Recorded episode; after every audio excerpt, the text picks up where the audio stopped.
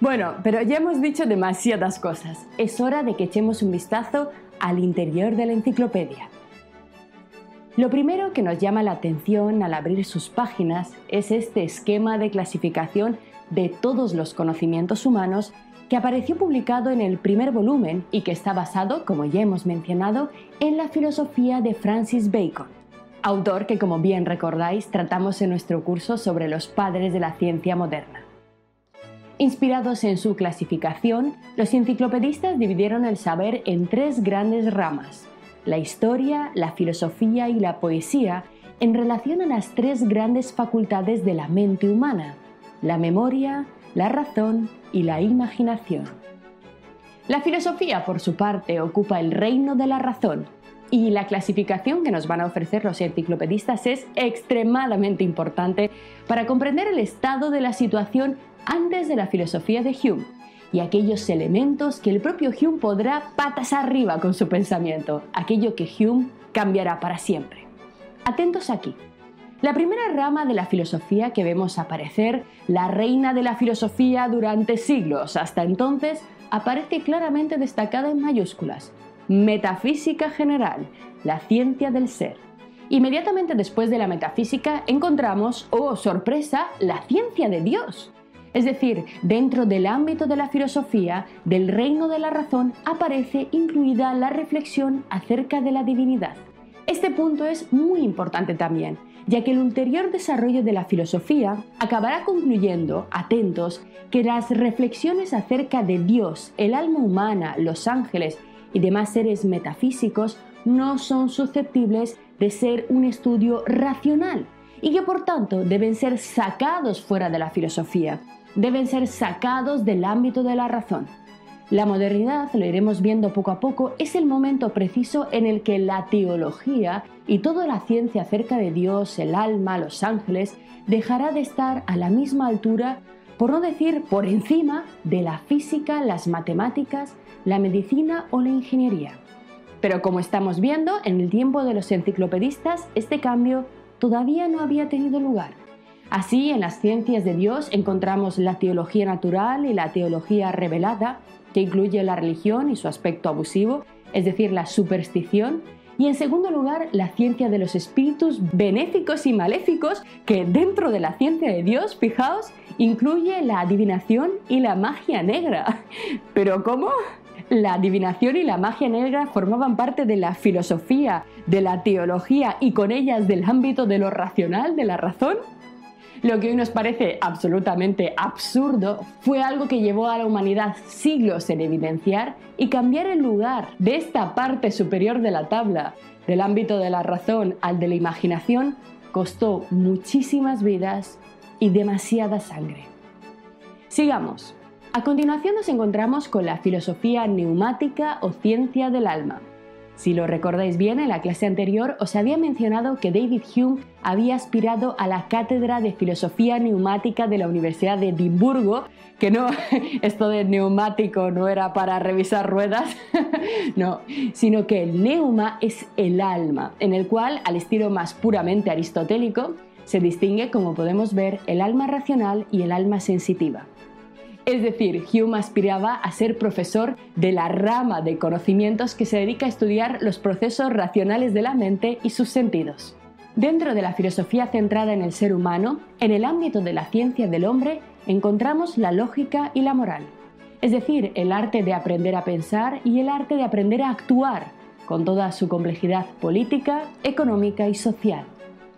A continuación nos encontramos con las ciencias de la naturaleza o física, que trata, tal como vemos en el título, de la impenetrabilidad de los cuerpos, el movimiento, el vacío.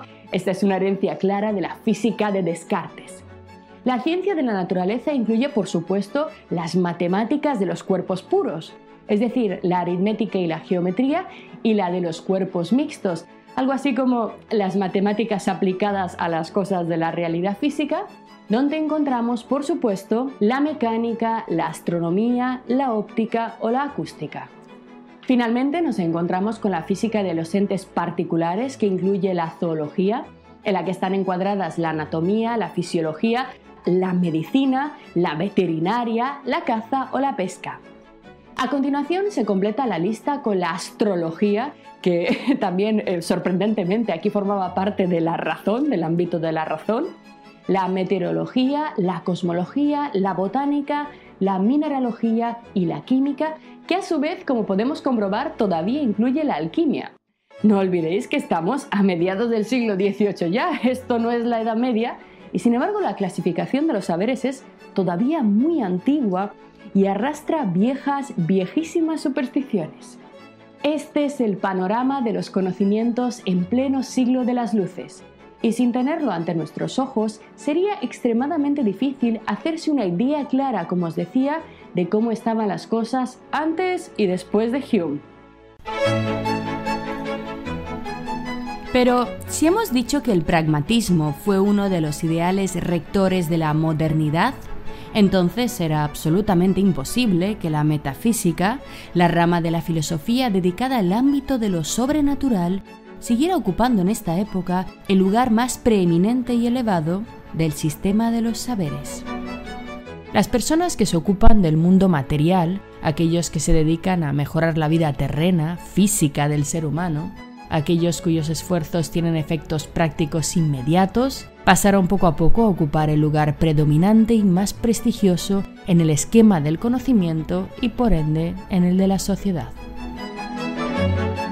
Poco a poco, con el pasar de los siglos modernos, el matemático, el médico, el físico y el ingeniero se transformaron en los oficios más respetables y admirados frente al metafísico y al sacerdote.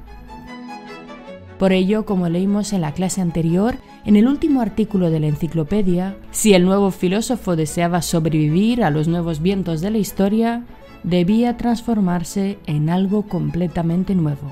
Debía dejar de ser un metafísico, un pensador centrado en un mundo alcanzable solo tras la muerte, para convertirse en un reflejo del ideal pragmático, un miembro útil, relevante y activo de su sociedad. Ahora el filósofo debía centrarse en reflexionar sobre la política, la cultura, la economía o la ciencia, los temas centrales de la filosofía moderna, es decir, sobre los nuevos motores del cambio histórico y dejar atrás los viejos intereses intelectuales del medievo. Renovarse o morir. Pero alguien podría pensar, todos estos cambios, en verdad, no supusieron ni el fin de la superstición, ni el de los prejuicios, ni del fanatismo religioso, y mucho menos del pensamiento metafísico como tal. Efectivamente, ninguna de estas formas de comprender la realidad se esfumaron del panorama intelectual europeo, pero lo que sí sucedió de forma incuestionable es que vieron invertidas sus posiciones. Aquello que durante casi dos milenios había sido despreciado, el mundo de los artesanos, de los que se ensucian las manos, de los que estudian el mundo material, es decir, de esa parte platónicamente más degradada y baja de la realidad, pasaron de pronto a ocupar la cima, enterrando bajo sus pies a la magia, a la alquimia, a la metafísica y destronando a la teología como reina de las ciencias. El pragmatismo es una vez más la clave explicativa de este cambio. La espiritualidad, la brujería, la alquimia habían tenido mil años para demostrar su eficacia, su capacidad para mejorar la vida humana. Ahora, incluso con todos sus fallos, contradicciones, peligros y fracasos, la ciencia y la tecnología comenzaban a abrirse paso hacia la cima, llegando hasta nuestros días convertidas en las rectoras del mundo donde su imperio y su poder es tan grande que han producido efectos a escala planetaria, aunque no todos ellos positivos ni beneficiosos. Pero no olvidemos de dónde venimos. No olvidemos por qué empezó todo esto, el desarrollo exacerbado de la ciencia y la tecnología. Si bien éstas tienen mucho trabajo por delante, mucho que arreglar, su superación jamás pasará por un regreso a la magia negra, la astrología o la metafísica, porque de eso la cultura occidental ya tuvo 1500 años de experiencia y en la modernidad consideró que debía llegar a su final. Con el último volumen de la Enciclopedia Francesa fue enviado también su frontispicio, es decir, el grabado de portada en el que artísticamente se habría de representar la esencia de la obra. diseñado por Charles Cochon, es una bellísima composición alegórica en la que la razón y la filosofía aparecen como los únicos caminos para desvelar la verdad. Para entender exactamente qué estamos viendo, vamos a leer la descripción que los propios editores pusieron justo a vuelta de hoja detrás de esta bella imagen. Nos dice, bajo un templo de arquitectura jónica, santuario de la verdad, se ve a la misma verdad envuelta en un velo, radiante con una luz que empuja las nubes y las dispersa, las nubes de la ignorancia, las nubes de la superstición y del oscurantismo. A la derecha la verdad, la razón y la filosofía se ocupan una en levantar, la otra en rasgar el velo de la verdad.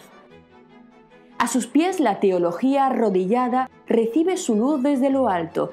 Esto también es importantísimo. Hay un cambio aquí radical en la concepción del papel de la teología, de la relación entre la teología y la filosofía.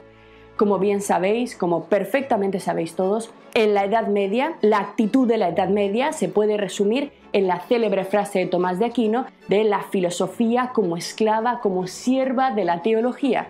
Y sin embargo, en el frontispicio de la enciclopedia francesa vemos literalmente la teología arrodillada que recibe la luz de la verdad desde lo alto. Siguiendo la cadena de figuras, encontramos en el mismo lado la memoria, la historia antigua y la moderna. La historia escribe los esplendores y el tiempo le sirve de soporte. A continuación se agrupan la geometría, la astronomía y la física. Las figuras debajo de este grupo muestran la óptica, la botánica, la química y la arquitectura.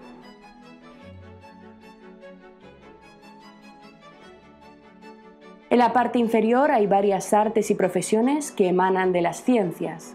A la izquierda de la verdad vemos la imaginación que se dispone a embellecer y a coronar a la verdad. ¡Qué bonito!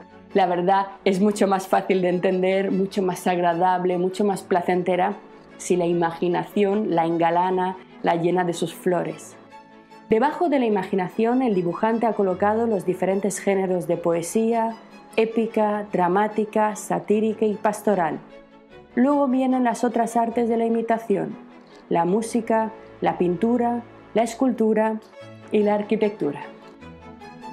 Lo que acabas de ver es solo un pequeño fragmento de este curso. Si quieres disfrutarlo en su totalidad y descubrir muchos otros cursos de filosofía, historia de la ciencia e historia del arte, visita nuestra web anaminecam.com. Y recuerda, este proyecto solo es posible gracias a nuestro programa de microfinanciación si quieres apoyarnos, conviértete en uno de nuestros micromecenas en Patreon. Desde solo un euro al mes nos ayudarás activamente a seguir difundiendo la cultura, garantizando nuestra plena libertad intelectual y económica. Encontrarás todos los links para conocer mejor nuestra historia aquí abajo en la descripción del vídeo. Gracias por hacerlo posible.